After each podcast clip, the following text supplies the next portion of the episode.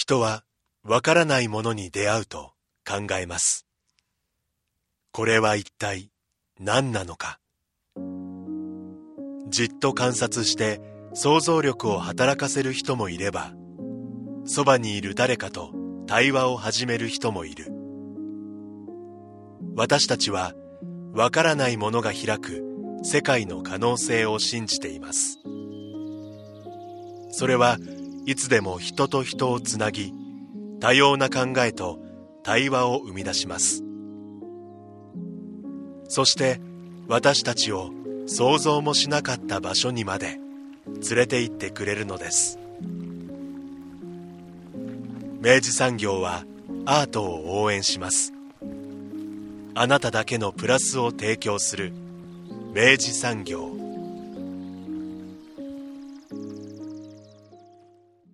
明治産業プレゼンツアワーカルチャーアワービュー今週は福岡の出版社書士官官房の藤江大さんをゲストにお話を伺います。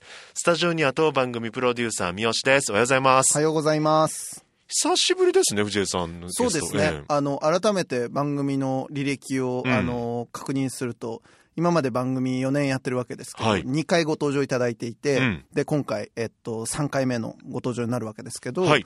えーまあ、まずその書士官官房、うん。えっと、福岡を拠点に活動している、うん。えー出版社でございまして、はい。えっと、まあ、本当にもう今多、多多彩なですね、うん。あの、本を、えー出版されておりまして、うん。えっと、文芸誌のね、あの、言葉とっていう、まあ、非常に今、全国的に注目を集めている、うん。えー文芸誌だったりとか、うん。えー短歌や詩、うん。そして海外文学など、うん。本当にね、あの、知らなかったら福岡って思わないぐらいの、うんうんうん。あの、量と質のものをですね、うん。バシバシバシバシ出してらっしゃる、あの、本当にもう信頼、信頼している、うん。あの、出版社のもう本当に嬉しい福岡にいてくれてありがとうって思いながら、うん。いつもお迎えしてるんですけど、はい。えーそこの編集者であるですね、うん。藤江さんが、えっと、まあ、今回、あの、その手掛けられたというかですね、あの、版元として、その版元編集として、はい。えー携わられたのが、えー今回ご紹介するその佐川地下全集というですね、えー佐川地下というですね、あのー昭和初期に、うん。えー活動された、えー翻訳家であり、えー詩人であり、うん。えー女性なんですけれども、うん。えーこの方にんまつわるその全集をですね、うん。出して、今、えー出版界で非常に、えー注目を集めているとうんうん。いうところで、これはまたいい本なんだっていうことも含めて、うん。ちょっとこれはもう藤江さんをお迎えしてお話聞かないわけにはいかないとうん。いうことで、えっと、お迎えした回でございます。はい。それではインタビュー前半をお聞きください今回のゲストは書士官官房から藤江大さんお招きしております。ご無沙汰しております。ご無沙汰してます。あの出版社として、えーそして、えー本のあるところ網代、はい。本屋さんはい。のお話を前回ご出演の際には伺いさまざまな素敵な 一冊を紹介していただいた、はい。今でも覚えてますけどね、本当に。うん。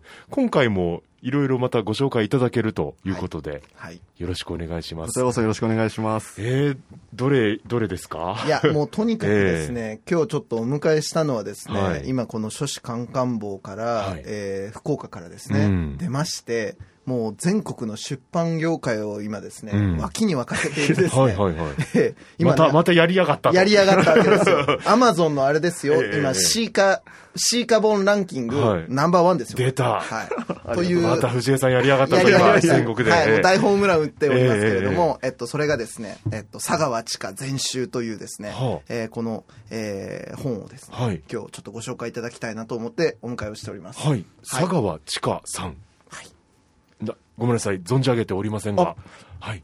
教えてくださいえっ。とですね、佐川地どこから語ればっていう話ではあるんですけれども、えっと、1911年北海道の余市市生まれ、で、えっと、24歳で亡くなった、若くして亡くなった詩人なんですけれども、もう本当に、あの、詩を作ったりとか、あの翻訳してた時期っていうのは本当にわずか、まあ、5年余りで、その間に本当に素晴らしい仕事をたくさん残して亡くなってしまったっていう、ん。まあ、伝説的な詩人です、はあ。詩人でもあり、翻訳家でもあったってことですか？そうなんです。えっともともとあの翻訳家であることが先だったんですね、あはいはいはい。翻訳をあの18歳で1929年にあの世の中に出したのが先でで19歳で初めての詩を書くっていうことだったのでどちらかというとあの翻訳家としてはじあのなんていうんですかね、その、キャリアがかキャリアが始まってっていう、あの、詩人に行くと、こう、並行していったっていう、そういう感じです。その作品詩としてのこう作品とかもじゃあ世に出たのはその翻訳の後に出てそうです。で、まあ、それももちろん受け入れられていったってことですよね。そうなんですよね。だけど本当に、あの、24歳であっという間に亡くなってしまったので、うんうんうんあの同時代的にどれぐらいあの、うん。彼女の詩がちゃんと読まれてたのかとか、うん。まあもちろんその同人とか、うん。その中でいろいろ読まれてたっていうのはありますし島田さんのこの変者の,、あの解説にもかなり詳しく書かれてるんですけれども、やっぱり没後あのどんどんまたあの注目されたりとか、うん。あの読まれるようにあのやっとなってきたっていうような再評価が今進んでいるような状況なのかなと思ないるます。ほど。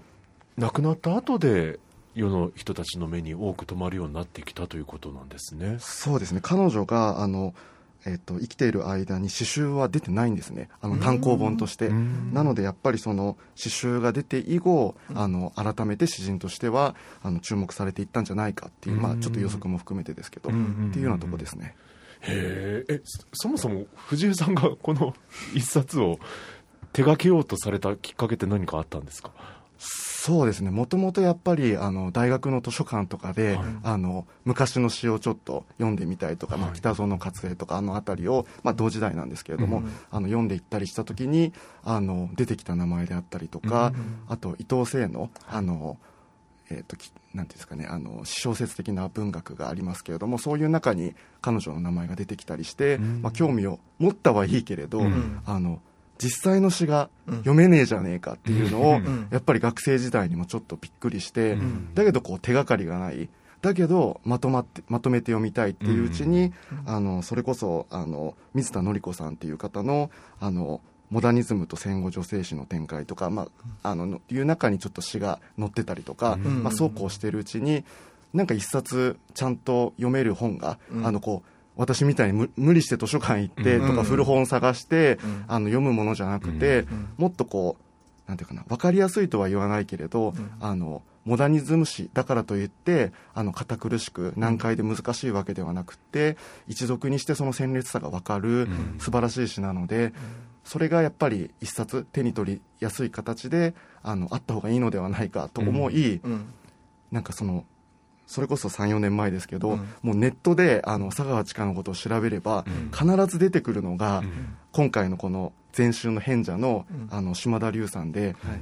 でその島田さんの論文うん。書かれた佐川千佳についての論文がうん。たくさんあるし、うん。なおかつどれもこう精度が素晴らしいというか、うん。あのいかに佐川千佳を知ってもらおうかなおかつこうちゃんと研究的にあの分析しなければならないというか研究対象として、うん。あのまあ、冷静な視点も持ちつつっていうもうバランス感覚がうん。ちょっとこうすごすぎたので、うんうん一回ちょっと、うんあの島田さんに会いたいと、うん。で島田さんとちょっと佐川千佳の話をしてみたいと、うん。でなんならちょっと一歩踏み込んで、うん。一緒にお仕事できないか、うん。ちょっと聞いてみたいって、うん。それがあの最初の佐川千佳との出会いと、まあ、その後の島田さんとの出会い、なので3年前ですね島田さんと実際初めてお会いしたのは。島田さんっていうのはその文学研究とかなんかその大学の先生とかそんな感じの方なんですか、そうですね。大学で今研究者として働かれていて、うん。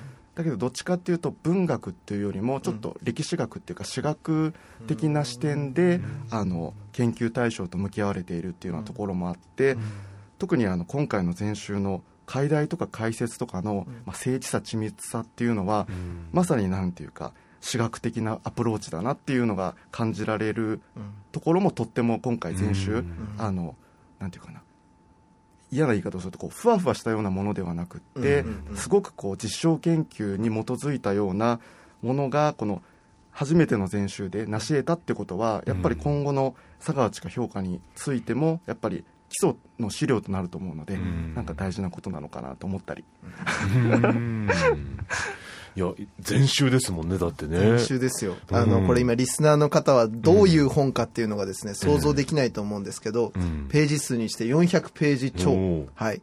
ごすっとですね、ええ。しっかりをあの持ちおもりのするですね、はい。素晴らしい本でございまして、ねえ。いわゆるドンキ系のですね。そうですね。ドンキボン。ドンキ本ですね。自立しっかりはい自立しっかりする弁当箱みたいなですね、あの、立派な本なわけですけれども、ええ。で、まあもうそこにですね、本当にその、えー佐川さんの、えっと、その詩作、えっと、うん。詩のですね、えっと、うん。作品群、えーその後、えー彼女がですね、えっと、翻訳をなさられた、えっと、もうこれまたですね、うん。翻訳された作家の、あの、作家群がですね、うん。まあもう本当に豪豪華豪華、あの、バージニア・ウルフをはじめですね、うん。ジェームス・ジョイスやら、ハリ・クロスビーやら、うん。まあまあまあまあ、ちょっとすげえなっていう話ですし、うん。おまけにその後ですね、えー彼女が、えっと、三文日記書簡ということで、えーまあその、交わされた、えっと、様々なですね、えっと、文献が残っておりまして、はい。で、その後、えーその、あの、もう一回翻訳文パートがあって、はい。最後にその島田先生のですね、ええ。えゴツンとしたですね、もう気合入りまくりのですね、はい。えー解題解説ブックガイドというものが続くと。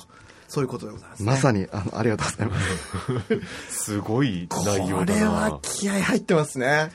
もう気合入りまくりですね。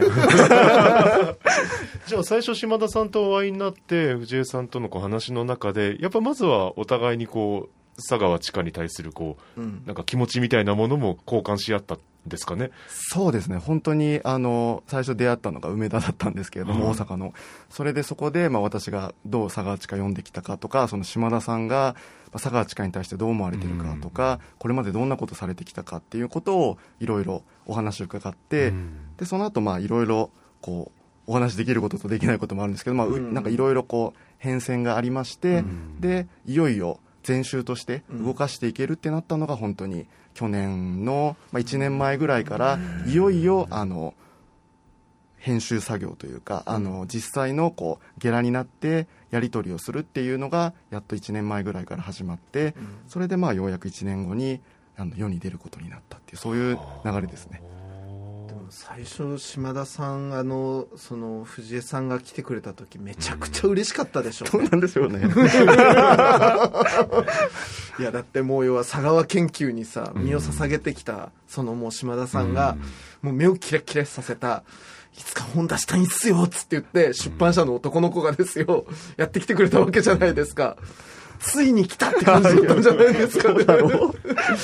ねえでも相当意気投合されたんじゃないですか。でも本当最初の時から、うん。あのとってもやっぱり島田さんの,、うん。その佐川千佳への情熱っていうか、うん。さっきもちょっと言ったように情熱的なんだけど、うん。同時にちゃんとこう客観的な目も持たれて、あの自分も詩がまず好きだし、うん。同時にこう研究者としても向き合っておられるっていう、ん。なんかバランス感覚がうんすごい絶妙だなってうん思ったしでその根っこにはすごく優しさとか、うん。あの思いやりとか、うんそういうものが普段最初からずっと感じられ今もずっと感じ続けられてるんですけれども、なんかそういうこう彼の持っている、ん。あの魅力っていうか、うん。あの大事な仕事のへの向き合い方っていうのが本当にこう一冊とてもなんかかっこいい形で、うん。あの生まれたことっていうのうん。がすごく本当にあの嬉しいですね、その佐川千佳と島田さんのあの魂の交換じゃないですけれども、うん。まさにそれがこう結実したっていう感じで、なんか考えもひとしおっていうやつですね。うん。いや詰まってますね。気持ちも詰まってますね。まあね、いやでもあのとはいえですよ、もうその要はいよいよそのゲラの交換に入るぞっていうその1年前ぐらいからこれお察しするにめちゃくちゃ大変だったんじゃないですかそうですね、まあ、一番大変なのは本当、ほとんど島田さんが大変ではあるんですけれども、つまり本当にあの、今後のあの佐川地下研究の、まあ、基礎となる文献っていうはい。ことに、まあ、必ずなる本だと思っていたので、はい。そのためのこう工程っていうんですかね、あのちゃんとこうあの間違いがないように、うん。あのなおかつこう研究史的にあの充実した解題とか年譜とか解説を、まあそのどえー、と書店で買われる読者のその楽しみのためっていうのが一方にありつつ、うん。同時に今後の彼女の需要を左右する一冊でもあるので、うん。だから私はどっちかというと、本当にこう読者にいかに届けるかっていう、うん。まあ、そういう外向きの視点かもしれないですけれども、島田さんは本当にこれまでの彼女の詩がいかにこう受容されてきたかとかなかなかこうあの評価が寂しい時代があったとか、なんかその全てをこう外観した上でこの本に向き合われているのでやっぱりもう私のもう何倍何十倍何百倍もあの精神をすり減らしながらこの本にあの向き合われているっていうのは、そのこの実際作業が始まってからも、もうひしひしと感じてたので、うん。これはもうちょっとなんていうかなそれぐらいこうなんていうか編集者としてもあの全身全霊で向き合わないと、あの向き合やってはならない仕事だっていうようなところでの、こっちのやっぱり、あの気合の入りようっていうのももちろんありましたし、うん。いやまさしくその要は歴史の中であのあまりその要はあのなん表だあのその表に出てきてないというか、その作品があまり残ってない人っていうところからもやっぱおっしゃるように自分たちがこのい一冊によってうん。彼女その佐川千佳っていうその一人のアーティストのですよ。やっぱその作家生命とか その評価軸をさ、ええ。完璧にやっぱり引き受けちゃうわけじゃないですか、うんうんうんいややっぱそれはすごいプレッシャーですねと思います本当に特に島田さんが変者の、うんうんいやでもまあ結果ですよ、はい。それが出来上がりまして、えでえっとこれ発売がえっと先月でしたっけね？4月。4月のまあ20日頃、ね。末ぐらいですね。でそこからもうあの私が見る限りですと大大大ヒットになってる気がするんですけどこれどどうですか？反響は。そうですね。まだこう公には出してなかったんですけど、ええ。あのさんずりも決まりまして。すごい。そうなんです。すごい。しかも書釣りよりこう釣り部数は多くて、っていう感じで、うん。やっぱりこうこれ2800円ってうん。全集にすれば安いけど、うん。決して安い価格ではないというか、もう税込み3000超えるので、だからどれぐらいのこう反響があるのか、もちろん自信を持ってお届けしできるとは思っていたものの、反響がちょっとこう予測はできなかったけれど、うん。もう予測の何倍何十倍ん。反響が寄せられていて、うんそれにはちょっと本当感動しちゃうようなところがありますね。いやもう僕も SNS でですよ、うんツイッターでその佐川千佳って調べてみるわけですよ、うんうんもうねあのねなんかねもうあの SNS の画面からうん。熱量が伝わってくんのね、なんかもうやっと読めるみたいなとか、いよいよ私の部屋に今佐川千佳のあの全集があるのだみたいな、はい。さあいつ読もうかみたいな、うん。この量をじっくり時間をかけてあのたしなむのだみたいなさ。そういう文面がさもう並んでてなんかここここはすごい幸福な、うん。幸福な今なんかこうもうもう無重力空間が成立してるみたいな気持ちでさすごい嬉しいものになりますねあれね。めちゃくちゃ嬉しいですね。え。実際にちょっと作品ど,、うん。どんな詩があるのかとか。そうですね、えーうんうんうん。ちょっと少し教えていただけたりもします？ですね。ちょっとうん。2編。お短いものお。を読んでみてもいいでしょうか？嬉しいです。ありがとうございます。でもプロがいる前で私が読むっていうのもどうなんだろう。いやいやどうですか？プロ。いやそれは佐藤プロ。あのあ 愛がある人あそりゃそうだ。そうそりゃそうだ。技術は技術よりもね。次二の次そんなねねうん。愛が勝るよな。そう。はいそうだ じゃあ愛で頑張ります。はい。愛でよろしくお願いいたします。えっと、では佐川千佳の、えっと、1931年の詩を読みます「えー錆びたナイフ」青白い夕暮れが窓をよじ登る。ランプが女の首のように空から吊り下がるどす黒い空気が部屋を満たす一枚の毛布を広げている書物と陰気と錆びたナイフは私から少しずつ生命を奪い去るように思われる。すべてのものが嘲笑しているとき、夜はすでに私の手の中にいた。これがちょっと一つ目。うんで、ちょっと続けて、はい二つ目。緑。朝のバルコンから波のように押し寄せ、そこら中溢れてしまう。私は山の道で溺れそうになり、息が詰まって幾度も前のめりになるのを支える。視力の中の街は夢が回るように開いたり閉じたりする。それらをめぐって彼らは恐ろしい勢いで崩れかかる。私は人に捨てられた。はい。これが1932年の詩ですね。はい。これね僕あの読んでいただいたうちのはい「緑」ってやつはあのちょっと先に読んでいて、はいはいであのまさか今日読まれると思ってなかったので、はいは藤井さんナイスと思っていやすごい好きな詩だったんですよ、うんうんうんあのとにかく僕なんか印象ってし、まずあの、すいませんね。あの、もう詩の専門家でもない人間の、あの、もう一作品に対する感想なわけですけどあの、なんだろうな、あの、すごいやっぱその、本当にその鮮烈な色が、こう、まず、いや、その前にね、その詩って、そうか、やっぱり二つ読み方があるなと思っていて、一つは、その、まず本を開いて読むときに、画面全体で、その要は、なんとなく、なんかその、なんだろうな、文字の並びで、うんなんとなくそのなんか、その詩のイメージというか、その、目目で確認するその詩ってあるじゃないですか。はいで、その感じがまずあるんですけど、で、それをまず捉えつつ、で、とはいえ読み進めるってなると、一方向的にこう、じ時間芸術みたいにして進んでいくんですよね。で、そうなると、なんか、場面がやっぱり生まれていくんですけど、あの、次の瞬間に来る場面が、なんかね、すごいやっぱり鮮烈なの。なんかねあ、パンパーンってくるの。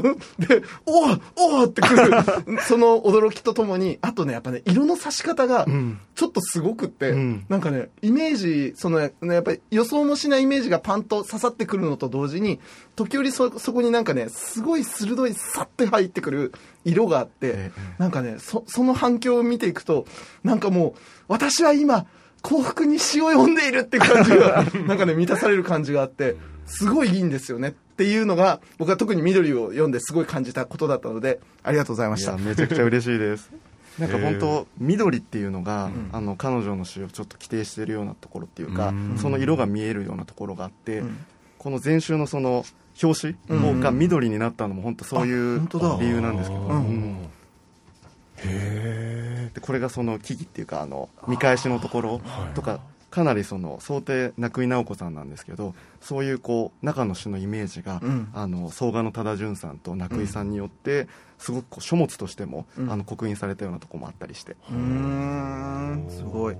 あの、藤井さん今チョイスしていただいた2編、まあ本当にたくさんの、あの、もう、あの、選ぶのも悔しくなるぐらいにいい詩たちばっかりだったと思うんですけど、その2つを選ばれた理由だったりとか、あの、こ、ここあたりが僕、あの、その藤井さん的には、響きどこなんですみたいなのをちょっと教えてもらっていいですか？ああわかりました、うん。選んだ理由は、うん。短いっていうのが ラジオ用に。ラジオ用にっていうので一応2編は選んだんですけれども、はい。でも本当こう緑っていうもののイメージうん。の話はちょっとしてみたくて、うん。あの去年この前週作っている時に、はい。あの北海道の夜市、ええ。あの彼女がその生まれたところっていうのにちょっと実際行ってみたんですね。こううん。行かねば作れねえと思って、うん。あの行ってみたら、うん。あのまあリンゴが昔からこう作られてる場所で、うん。で今はそのワイナリーっていうんですかね、うん。あのブドウのこの緑がこうわっと広がってるんですよね、うん。であの地元の方にお話聞いたら、うん。やっぱりその自分もあの今夜市に住まれてる方が、うん。あの大学とかで上京してで、まあ、北海道で働こうと思ってまた夜市に戻ってきたと、うん。で帰りの飛行機で、うん。あの緑の変化をずっと見てたと。あの本州から北海道にかけて、うん。そしたらやっぱり北海道に入った瞬間に、うん。あの明らかに緑の色が変わったんですっていう話をほその夜市の方がおっしゃっていて、う。うんあ来たかいあったわってそのうん。言葉聞いた時に、うん。だから佐川地下における緑っていうのは本当に北海道の緑ってことだけではないんだろうけれども、うん。やっぱりそのさっき言った彼が感じたような、うん。あの独特の緑、うんうん。あの夜市の緑っていうのは、やっぱりあるんじゃないかなって、うん。まあ、あくまで想像ですけど、うん。あの思わずにはいられなくて、うん。なんかその現地の緑を見た後に、うんあの他の種も結構緑という色が行きつい、行きづいている色あの詩がたくさんあって、えなんかそれを読んだ時に、うんこう環境としてこう出てくるものっていうのがやっぱりまあ知らなくてもいいんですけど、うん知ってなんか味わえる何かも実際あったような気もしていて、うんっていうので緑は思い入れ深い、うん、いや現地の緑をねやっぱり一回見てしまったら、ああ佐川が見た緑かっていうね。そうなんですよね。なるわけですよね。いやそれは豊かな経験だな。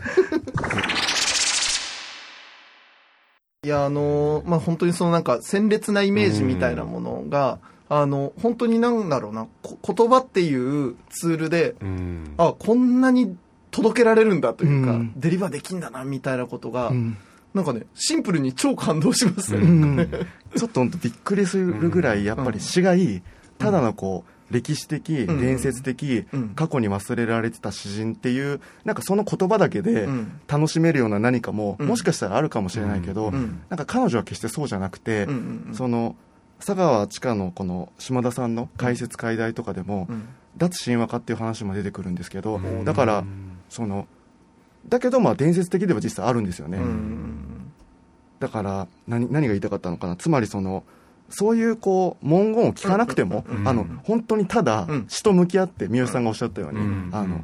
詩と向き合った時に詩読むって、うん。こんだけ喜びがある行為なんだっていうことが、うん。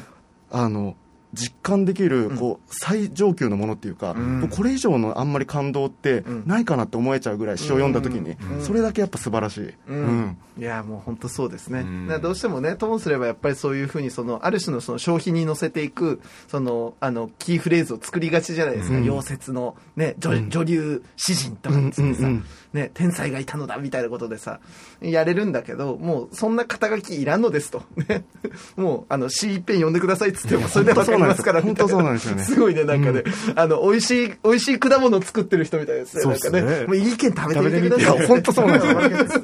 本当にそう思う。もうこのもうこの作物でも全部分かってくださると思いますからみたいなね。なんだろう。でもこう全集としてやっぱりこうまとめられたものが出来上がってしまった時の攻撃力すごいなってもうん。思ってしまったんですけど、それこそやっぱ神話になりなってしまう、かえってね、うん、だから、あの今まではやっぱりその読めない。あの、うん。彼女の詩を読めない。翻訳を読めない、うん。日記を読めない。書簡を読めない、うん。っていうことであのこう実体のない形のこう神話化に拍車がかかってた可能性っていうのはあるかもしれないんですけれども、うんうんうん。やっとこうこれで読めるっていう、うんうんあの物ができたことによって、うん。すごくその神話化っていうものがうん。多少その個々の中で、うん。あのやっぱりあの伝説的だなって思う人がいてもいいし、うん。あのその冷静なやっぱ、あの土台ができたって思う思えていて、結構その日記とかでもあのしあの詩であの表されるような鮮烈なイメージっていうのが、うん。まあ、日記は正直その彼女のあの病院での入院の中での日記だったりはするので、うん。すごく辛いんですよね、うん。あの病院でこう本を読んでいてだけどこう動けなくてなんとかっていう、だけどそのそこの日記の中でさえ、うん。あの詩のような、うん。あの鮮烈なイメージが、うん。あの喚起されるような部分があって、うん。だからどの文章もやっぱすごい、うん。すごいけどあの全部が一応ここに揃ったので、うん。あの冷静な読みもできる、うん。だからその2つの本当にあの大きな土台がやっとできたっていうそういうことだと思います、うん。確かにいやなんか本当ここに収録されてるもので言えばあのもう一つその彼女がその海外の文学だったりとかあの海外の文章をあのご自身で翻訳されて、えーまあ、その文章が載ってるわけですけどあのここもやっぱりすごいあのその詩の詩作と響き合いがあるなと思っていて、うんうん。やっぱ、あの、詩の中で、あ、その、もっとえっと、翻訳の中で見つけた、その、イメージだったりとか、それこそ色色の反響だったりとか、なんかそういうものが、ちゃんとこう、詩の方にまたフィードバックされていて、で、あ、なるほど、なんかこれは全集という形で、やっぱりこうやって一つにまとめてくれることで、本当にその、だからなんだろうな、解像度が上がっていくような感じ。あの、この佐川地下という一つの存在が、なんかその、それこそ藤江さんがご存知の、なんかいろんな作家さんだったりとか、ええ。詩をやってらっしゃる方たちとかからも、ええ。なんかいろんな反響が届いてたりするんじゃないんですか？いや本当にあの思った以上に、うん。あの読者の方もそうですし今うん。言われたみたいに、その詩人とか、うん。あと、まあ、弊社でよくお付き合いのある、まあ、歌人の方とか、はい。なんかすごく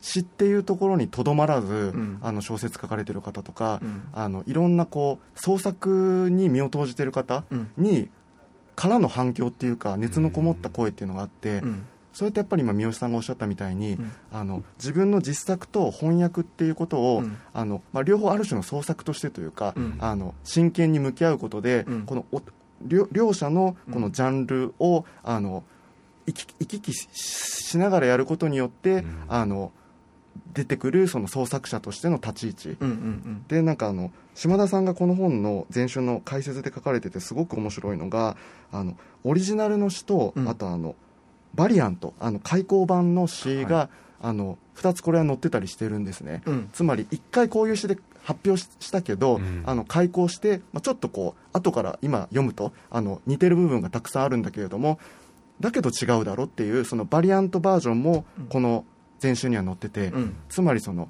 詩を書くっていうことと翻訳っていうことの中での,、うん。あの作業による、うん。あの彼女が得たもの、うんと同時にあの一回書いて、うん。そことあの刊行版の variant をこうやったり行きつ戻りつする、うん。そこでのあの work in progress 的な、うん。あの彼女の創作への創作から得得られるもの、うん。なんかそういうものがやっぱりその作家とか詩人とか歌人とか、なんかものを作ってる人にとっては、うん。なんかこう創造性の宝庫だっていう感じが多分するんじゃないかと思うんですよね、その作業の工程自体が。うん。うん。うんうんなかなかそこってわからない部分ですもんね。うん。いや本当そう思います。それこそ神話的に隠蔽されるというか、うんそうね。ね、あの、うん。秘匿化されるものじゃないですか。なんだけど、それをね、あの、いい意味でこうやって開いてくださることで、勇気を持つ未来のその詩人たちがいるわけじゃないですか。そう思います。最高の仕事じゃないですか。もうね。し島田さん関西から聞いてますかって言いたくなるぐらいな こう呼びかけをアジテーションしたくなるような最高ですよ。いや、だし、あの、あの、僕も好きな作家の人が、あの、なんかね、書くのに困ったら、翻訳に一回行くといいっていうことを言ってて、で、あの、それすごい、あの、ぼ僕、もう僭越ながらですよ。僕なんかちょっとだけ文章書いたりするわけですよね。なんかその時とかに、ちょっとわかるんですよね。うんうんあの、なんだろう、モードが変わるというか、で、その、言葉一個一個を、そのやっぱ、類語を探すみたいにしてうん、置き換えていって、で、その手触り、俺、俺が読んでるこの感じの手触りをど、どうや、どの言葉が一番フィットするかな、みたいな、もう一回言葉に変えていくような作業でもあるな、ちょっと翻訳は思ったところがあって、で、それとやっぱその佐川さんのそのやっぱ試作っていうのももちろんど同じくやっぱその言葉をどう並べて、そのより飛距離の出る、ね、より深く刺さる言葉を見つけていくのか、言葉の並びを見つけていくのかみたいなところもあると思うと、その翻訳と試作っていうのは、めちゃくちゃ相性がいい営みなんだなっていうことを改めてすごいこれ見て思ったんです。そうなんですよ。ねああありがとうございます。本当にもうまさにと思います言葉なんだよな、だからな。いや、すごい。で、もう、だだから、例えば佐川さんとかが、まあ、それこそさっきおっしゃってた、その日記とかのレベルでも、はいもう言葉の操縦能力が異常に、異常に冴えてるっていうことだし、なんですよねなんかもうこの人、例えばじゃあその要は、普段の喋り言葉とか、うんどんな会話してたんだろうな、みたいな。で、その想像をやっぱ働かせれるのは、もう、やっぱりそのもう脱神話化になってるというか、もう人間、あの、一人の表現者であり、一人の人間の佐川さんにやっと触りに行けるような、うんね、触れなかった人が実際に触りに行けるようになる、本当その動線になったなっていう、いや、感動ですもん。いや、本当に。お見事でございます。ありがとうございますなんか嬉しい ええ本や。ええ本や。当残っていくでしょうね、この一冊はこね。れですよ。本当ね。決定版ですよ。うんねねいやなんか本当解像度がもう本当に増して、うん。で多角的に多分佐賀千佳という、うん。えー詩人うん。翻訳家に対しての、うん。こう視点が生まれた、ね、一冊でもあるので、うん。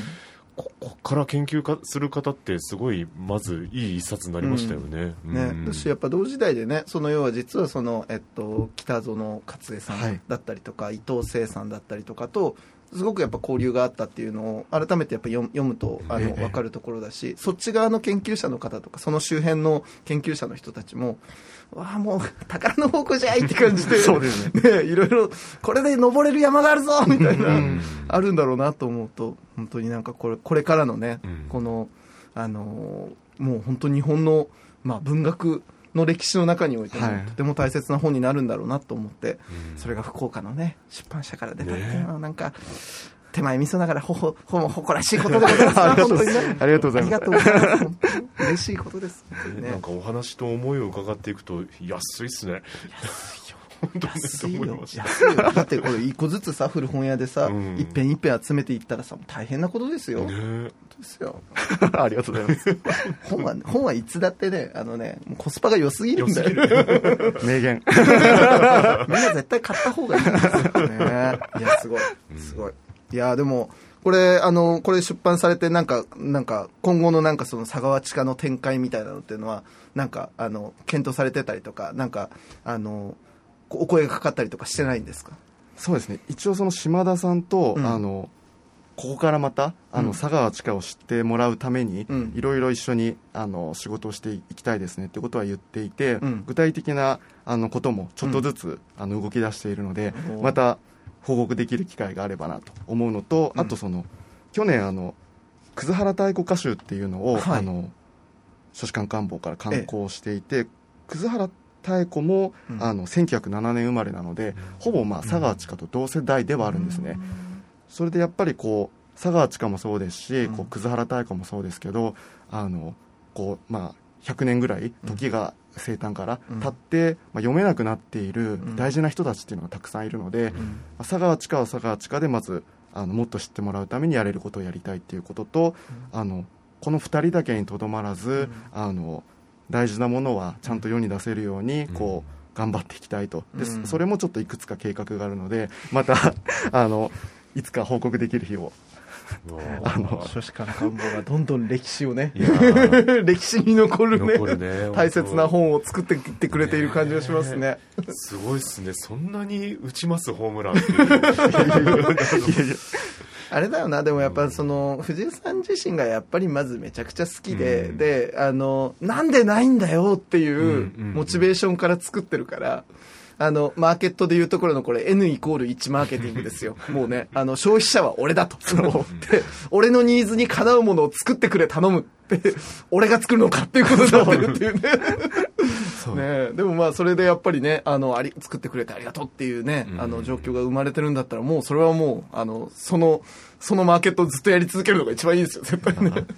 最高ですね最高ですよ。頑張りたいです。こういうことでございましいやーたねすいませんもう一冊だけになっちゃいましたけど。ねえれだからね。いやでもででもでもねそうですよ、うん。そうですよ手に取っていただきたい。いやこれ本当にねあのね買って損なしだし、もうよ読めばわかる、うん。読めばわかる系の本です。ですね。なのであのぜひちょっとおすすめの一冊として佐川千佳全集書士官官房ね注目いただければありがとうございます。なんか最後にこうリスナーにこうメッセージ的なものありますか？なんか。そうですね。ちょっと今日これお話できたらっていうのがあったのがもうほぼ何も話せなかったのああもうちょっと聞かせてください。いやいやそんなことそんなことないないです。でだけど、うん。あの例えばですね水田紀子さんという、ええ。あの佐川地下について論じた言葉として、はい。あのどこともつながらない誰にも依存しない、個体として世界に対峙する詩人という表現をしていて、本当になんていうかこうこういう言葉が言いたくなるっていうか、うん。あのまあ、さっきの本当にあの歴史に依存しない、ん。あのただそれだけの表現として、うん。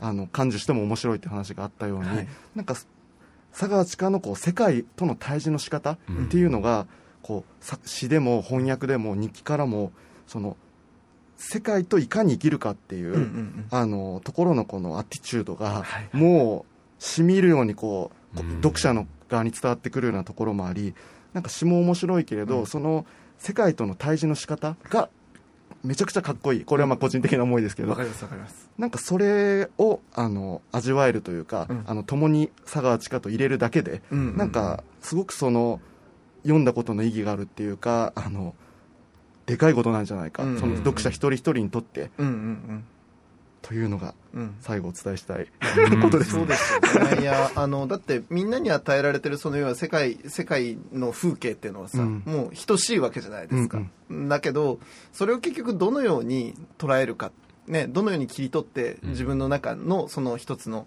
光景にするのか、情景にするのかみたいなことだと思うんですけど、でそれをやっぱりその佐川の目を通すと、あのね、もうな何気ないあの当たり前の風景だったものが、もうめちゃくちゃビンビンにね、見えていくっていうことだろうしでそれをやっぱり言葉っていうその装置を使ってあのねこう切り立てていくみたいな、ええまあ本当にかっこいいですよね。かっこいいです。かっこいいね。ぜひ読んでください。佐川 ず愛でですね。探せねうん 世界を捉えていきたいと。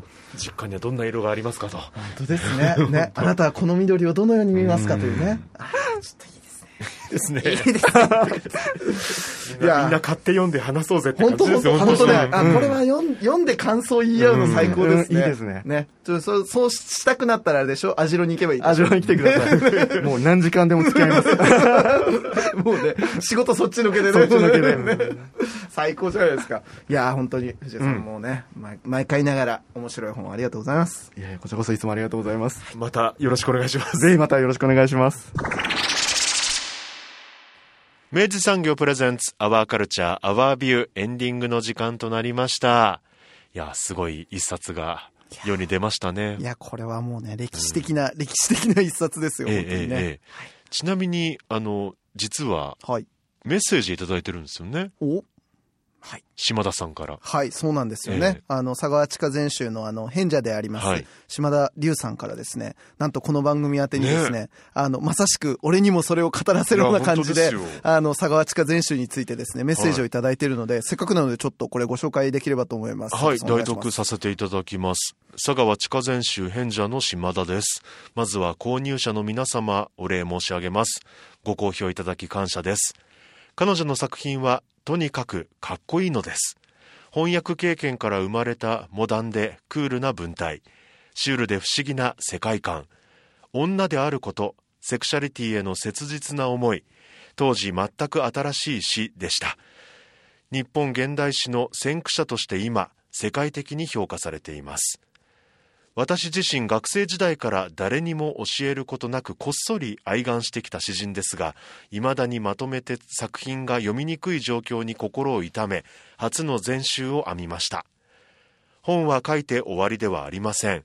彼女の言葉を必要とする未知の読者に一冊一冊責任を持ってお届けしたい。いくつもの出版社からお声掛けいただきましたが志を同じくできる同志として福岡の書士カンカン坊さんとご一緒しました。作品世界の入り口となる想定総画をはじめ自信を持っておすすめできる本になりました。漫画重版出題では編集者想定家営業印刷書店員など本に携わる人たちみんなが力を合わせ本を届けます。いい本は黙っていても売れるではなくてみんなで届ける。若くして世を去った一人の詩人の思いを受け取った佐川地下全集はまさにそんな本です。購入者の方々の口コミも大きな力になっています。そしてここにラブ f m さんも加わってくれました。リスナーの皆様一度ぜひお手に取っていただければ嬉しいです。次に思いを受け取るのはあなただ。ありがとうございました。ですって。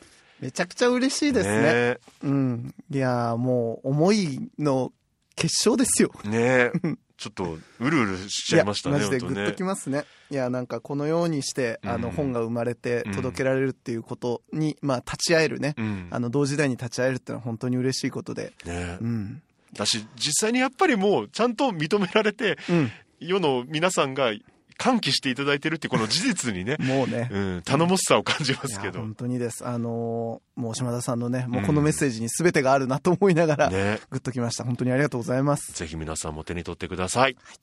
アワーカルチャーアワービューはラジコのタイムフリー機能を使ってもう一度聞くことができます。詳しくはラジコで検索してください。そして番組の特集は、ポッドキャストでも聞くことができます。Spotify ほか各チャンネルで随時更新しています。詳細はラブ f m のホームページからご確認ください。皆さんからのメッセージ随時お待ちしています。メールアドレス 761-lovefm.co.jp お送りいただく際はタイトルか冒頭部分に Our Culture, Our View 宛てもしくは頭文字を取って OCOV と必ずつけてください。みおさん今週もありがとうございました。ありがとうございました。Our Culture, Our View ここまでのお相手は佐藤智康でした。また来週。お引越しに伴いガス電気を使いたい、または止めたいとお考えのお客様、お引越しが決まったら明治産業へご連絡を。アプリからでも、インターネットやお電話からでも、24時間いつでもお受け付けいたします。お引越しのガス、電気のお問い合わせは、明治産業までご連絡を。あなただけのプラスを提供する、明治産業。